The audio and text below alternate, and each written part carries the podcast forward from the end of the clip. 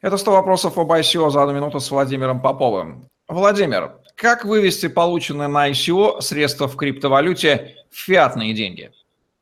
Здесь нужно понимать, что если мы говорим все-таки в первую очередь об юридических лицах, то существует несколько вариантов э, во-первых, через непосредственно биржи, которые готовы идентифицировать ваше юридическое лицо и работать с ним. Во-вторых, э, через какие-то финансовые инструменты, там товарно-денежных агрегаторов, э, платежные системы и так далее.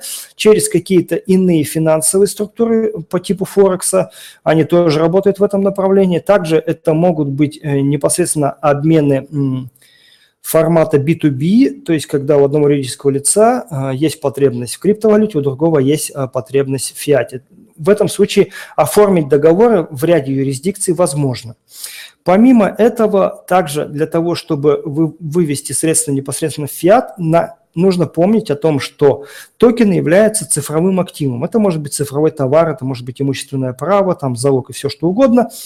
Но, тем не менее, они должны для того, чтобы вы их в хорошем смысле обналичили, стоять именно на балансе юридического лица. После этого вы с ними поступаете ровно так же, как поступаете, например, с обычными товарами.